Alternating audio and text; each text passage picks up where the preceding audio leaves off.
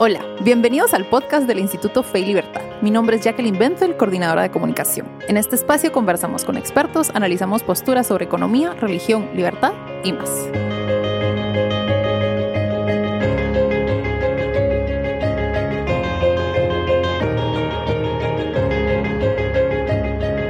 Bienvenidos a este nuevo episodio del podcast del Instituto Fe y Libertad.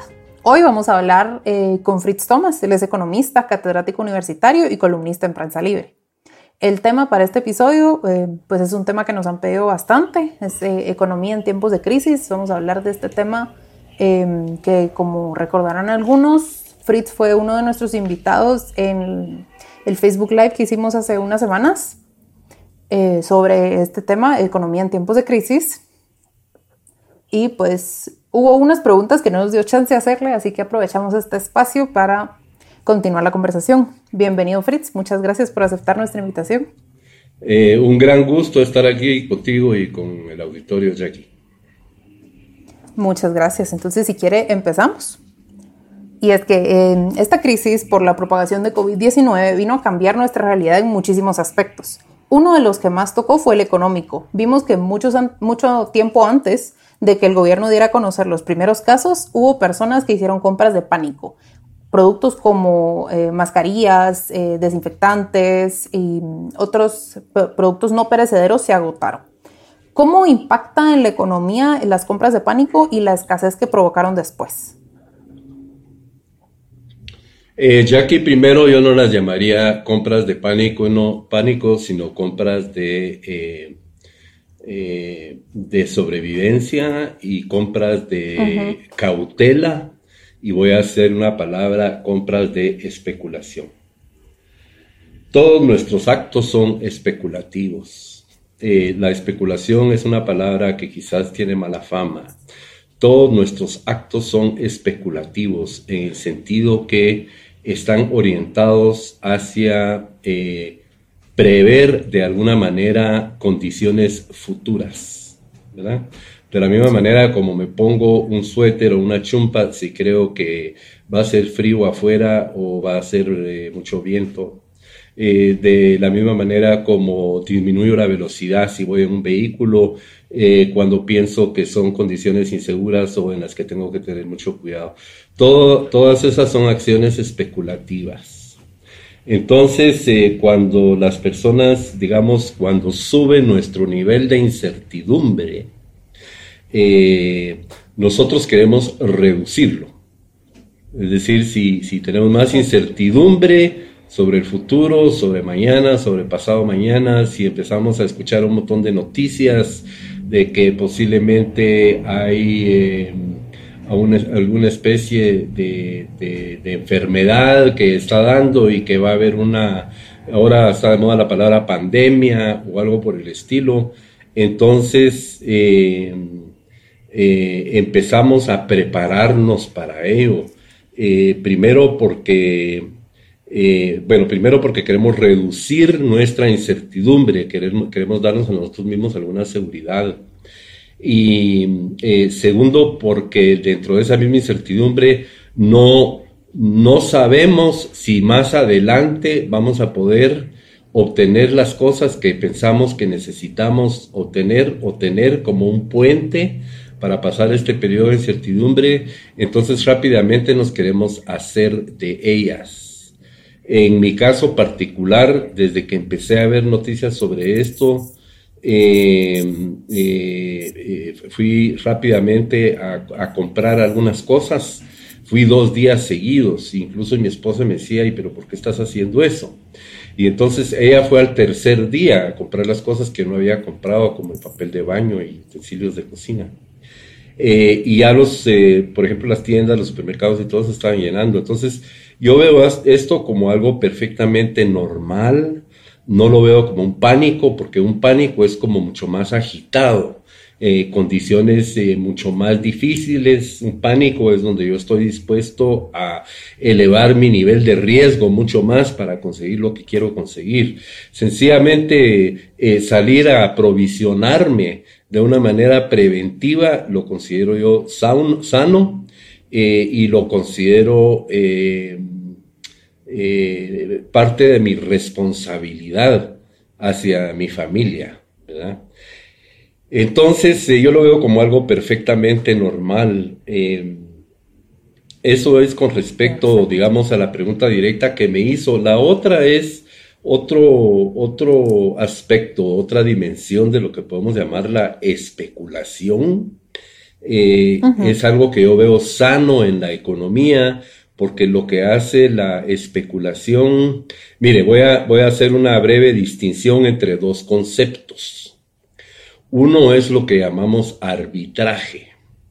Arbitraje es lo que hace todo marchante, es comprar barato y vender caro. Si yo voy a la tienda de la esquina, la señora de la tienda, ella se ha preocupado por, por tener algunas cosas ahí que piensa que las personas podrían querer y entonces ella las reúne todas en un lugar y las vende un poco más caras de lo que las compró. Al hacer eso, ella me reduce a mí lo que voy a llamar costos de información y costos de transacción. Eh, los costos de información es que yo no tengo que ir y de transacción es que yo no tengo que ir a 10, 15 lugares diferentes a conseguir cada cosa, porque yo sé que le encuentro en esa tienda o en esa barrotería o en ese supermercado o en esa ferretería o en esa farmacia.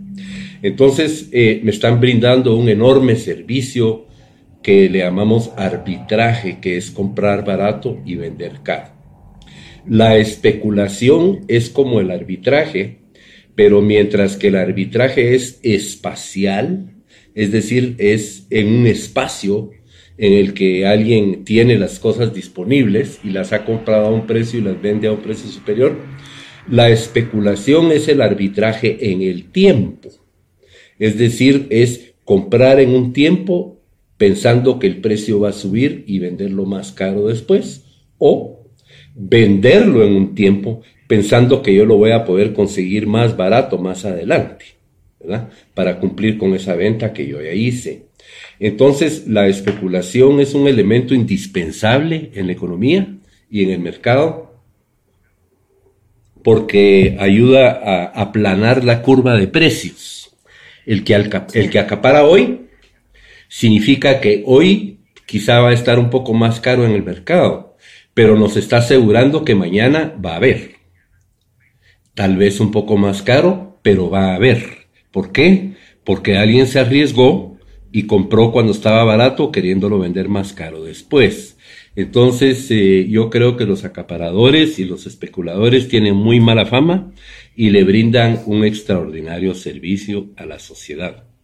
Y como comentario eh, final sobre su pregunta, mire, yo recuerdo en esos primeros días cómo era, hasta salieron memes de de, que en una esquina oscura alguien se acercaba a un carro para venderle eh, un rollo de papel de baño y, una botella de, gel, ¿verdad?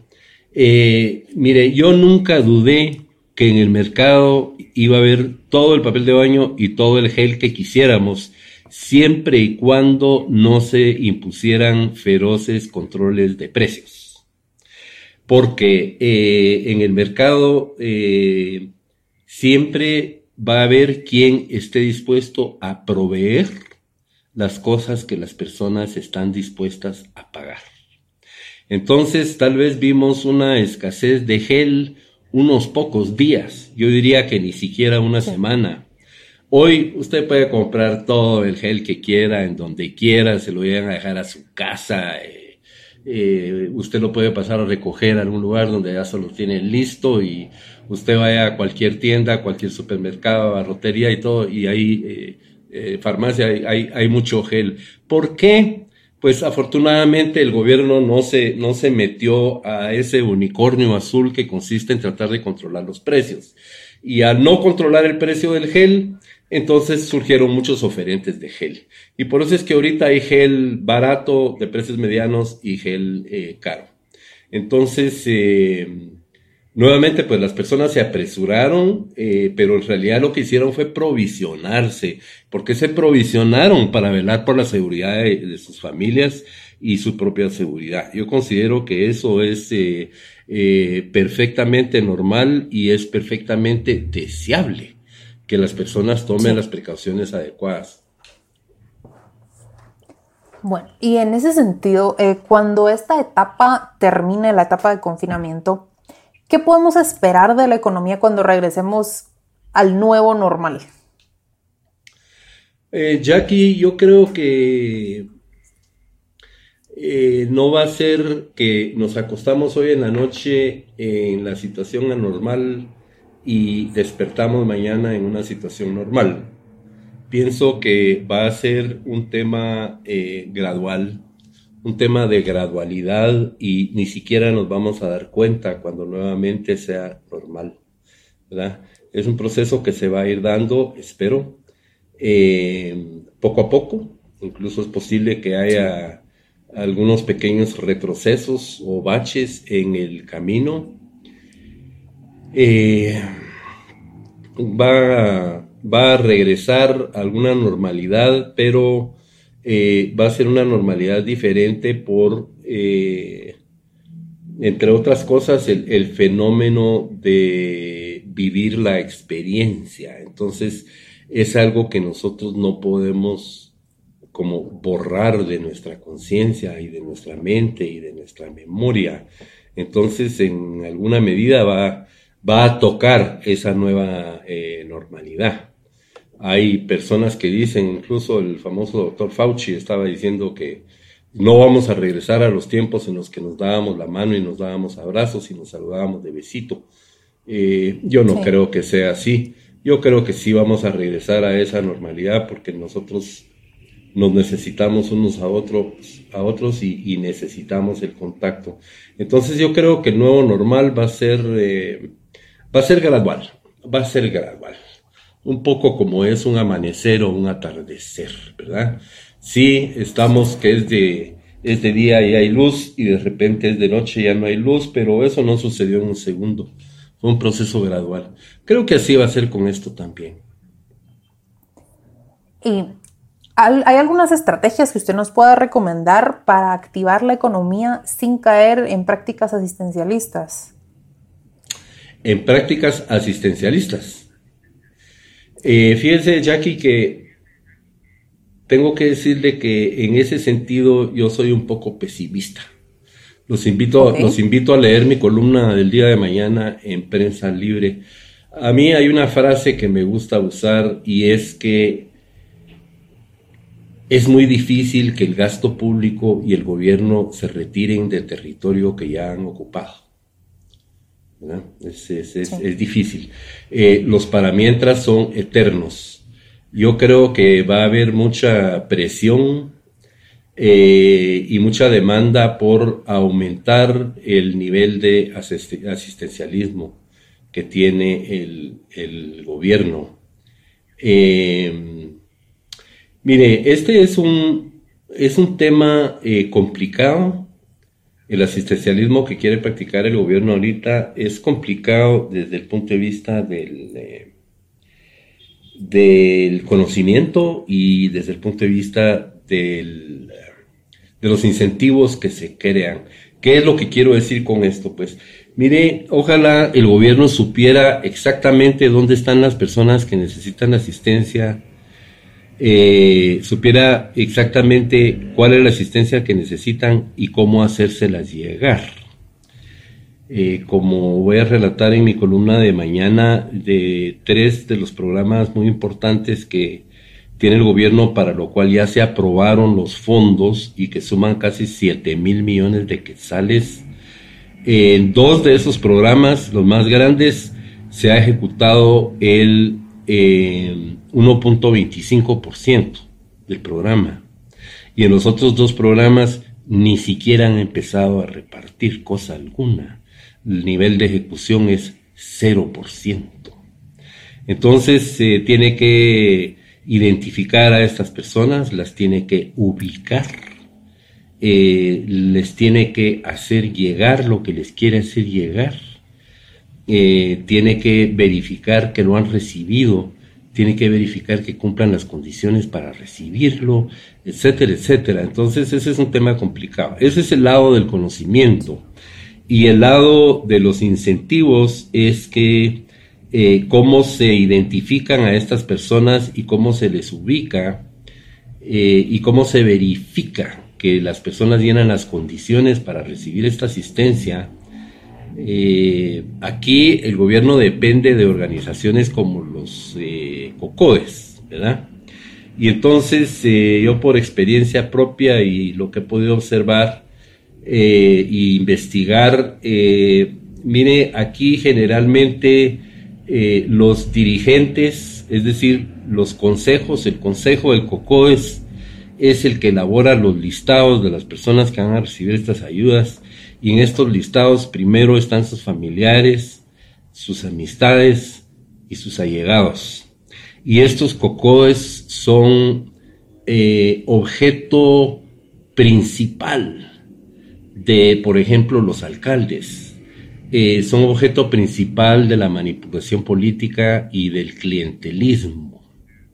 Hay un estudio elaborado recientemente por Daniel Fernández de UFM Market Trends, donde él estimó que cuesta aproximadamente 3 quetzales con 50 centavos o 3 quetzales con 70 centavos eh, repartir un quetzal de asistencia.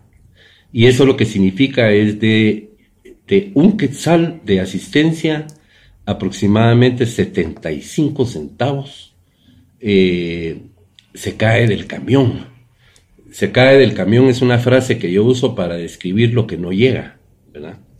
Entonces, esto es muy complejo. Lo, en respuesta a su pregunta, que solo contesté parte de ella, eh, va a haber mucha, mucha, mucha presión política, especialmente de parte de ONGs, y especialmente en el Congreso para que este el nivel de asistencialismo que practica el gobierno se eleve de una manera muy marcada.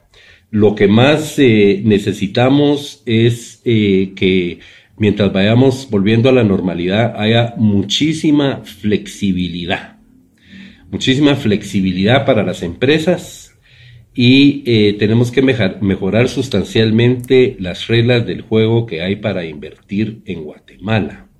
Me parece que fue ayer o antier que se presentó un proyecto de ley en el Congreso para eliminar el ISO, el ISO, el impuesto de solidaridad, ayer, Ayer fue, ¿verdad? Y otra serie de, sí, otra serie de, impuestos y temas, eh, supóngase con el tema del impuesto sobre la renta, eh, yo creo que las rentas que generan las empresas, las ganancias que generan, que generan las empresas, no debieran de ser grabadas mientras se quedan en la empresa, porque cuando se quedan en la empresa significa que la empresa está reinvirtiendo esas utilidades. Claro que para mí sería preferible que se eliminara el impuesto sobre la renta, pero si eso no se hace, por lo menos que eh, las utilidades que se queden en las empresas no sean grabadas. Y que, mire, hay, hay unos cinco o seis temas importantes eh, que uno diría, no, nada que ver, no, porque si estamos hablando del desarrollo del país, pero mire, necesitamos, por ejemplo, una buena ley de quiebra, necesitamos hacer eh, una reforma de las leyes laborales. Pero, sobre todo, eh, inicialmente hay que dar mucha flexibilidad y mucha apertura a las empresas para que se puedan reconstituir. Eh, durante esta crisis van a haber emprendimientos, van a haber empresas, em, comercios y una serie de cosas que va a ser muy difícil que se reconstituyan. Les va a costar mucho. Va a ser muy difícil que ellos puedan recuperar las pérdidas que sufrieron ahorita y el gobierno no va a poder resolver eso. De manera que creo que hay que darle mucha flexibilidad y mucha facilidad. Hay que permitir que las empresas puedan diferir y financiar pagos, por ejemplo, del IX, eh, pagos del IVA eh, y pagos de impuestos sobre la renta eh, y otros factores. ahora yo creo que sí, sí es posible hacer. Guatemala tiene muy, muy buenas condiciones, pero he, dicho ya en otros lugares, mire, cuando vayamos saliendo de esto, cuando vaya saliendo el sol, para usar la misma metáfora que va a salir de una manera gradual y lenta, va a haber una lucha feroz. Va a haber, eh, por un lado, mucha presión eh, política y mediática para que el, gobierno amplíe sustancialmente su radio de actividad, eh, imponga impuestos más altos para, para tratar de paliar esta situación eh, y respondiendo a su pregunta, le ponga el acelerador a la asistencia.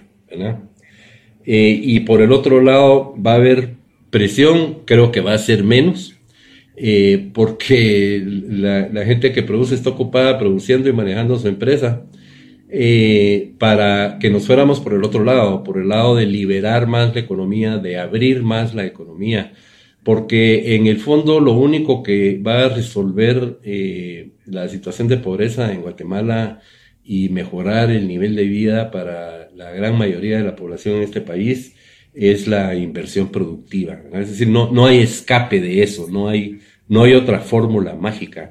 Y entonces, saliendo de esto, va a haber tensión en esas dos direcciones. Y eh, ojalá, al menos en mi opinión, que el pulso eh, lo gane eh, las ideas de liberar y abrir más la economía a promover la actividad productiva. Perfecto. Bueno, y para ir cerrando, em, usualmente le eh, procuramos darle recursos para que nuestra audiencia pueda conocer eh, más sobre el tema. ¿Usted nos podría recomendar algunos recursos para que aquellas personas que quieran conocer más sobre em, economía y sobre qué va a pasar? Por supuesto que todos los recursos que usted ya mencionó los vamos a incluir en el sitio web en el cual vamos a publicar el episodio para que puedan acceder a ellos. Eh, bueno, mire, Jackie, yo empezaría por decir que eh, yo entiendo la economía como un método para razonar, no como una doctrina o, una serie de cosas, eh, fórmulas oscuras que nos tengamos que memorizar, sino que lo que yo llamo la forma económica de razonar es poder entender las acciones y las interacciones de las personas y las consecuencias que estas acciones e interacciones provocan, las consecuencias tanto intencionadas como no intencionadas. Luego lo podemos dividir en dos y uno es tener una comprensión de eh, principios, principios de razonamiento económico y la otra es eh, cómo utilizar estos principios para interpretar los fenómenos sociales y el día a día y lo que ocurre en el día a día.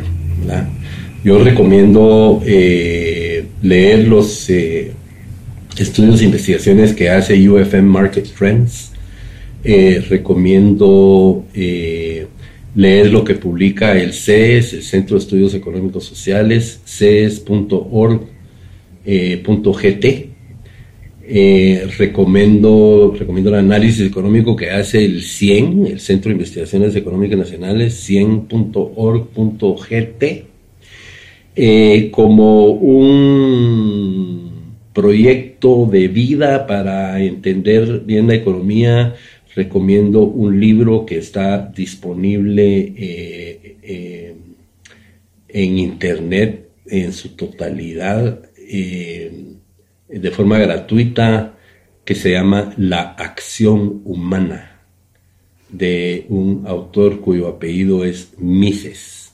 Su nombre es Ludwig, pero Mises, acción humana y ahí tenemos para leer un año eh, y hay, hay pues eh, otros muchos recursos. Eh, y aquí con esto hay que aplicar una regla que yo siempre uso en mi vida, que le llamo la regla del NSB. Y la regla del NSB es no ser baboso.